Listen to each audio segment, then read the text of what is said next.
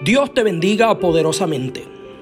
En esta ocasión quiero compartir 365 tesoros que la palabra del Señor nos registra en la expresión no temas.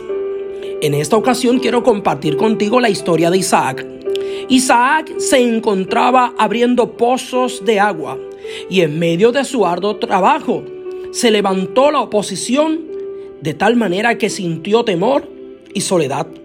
Muchas veces sentimos la soledad ante los retos que enfrentamos y esto nos provoca temor. Esto nos dice que no tenemos nada diferente a Isaac. Somos tan humanos como él.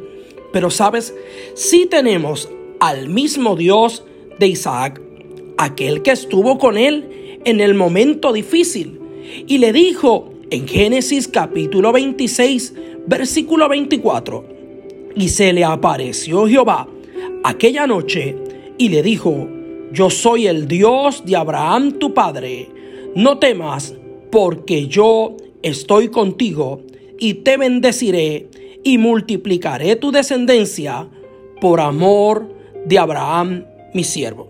Sabes, Dios está contigo como poderoso gigante y Él ha prometido estar contigo y conmigo hasta el fin. Es por eso que vamos a vencer el temor a la soledad, aun cuando todos se levanten en tu contra, aun cuando todas las circunstancias no sean favorables para ti. Tú vencerás en el nombre del Señor y tu aliado en la batalla será Jehová.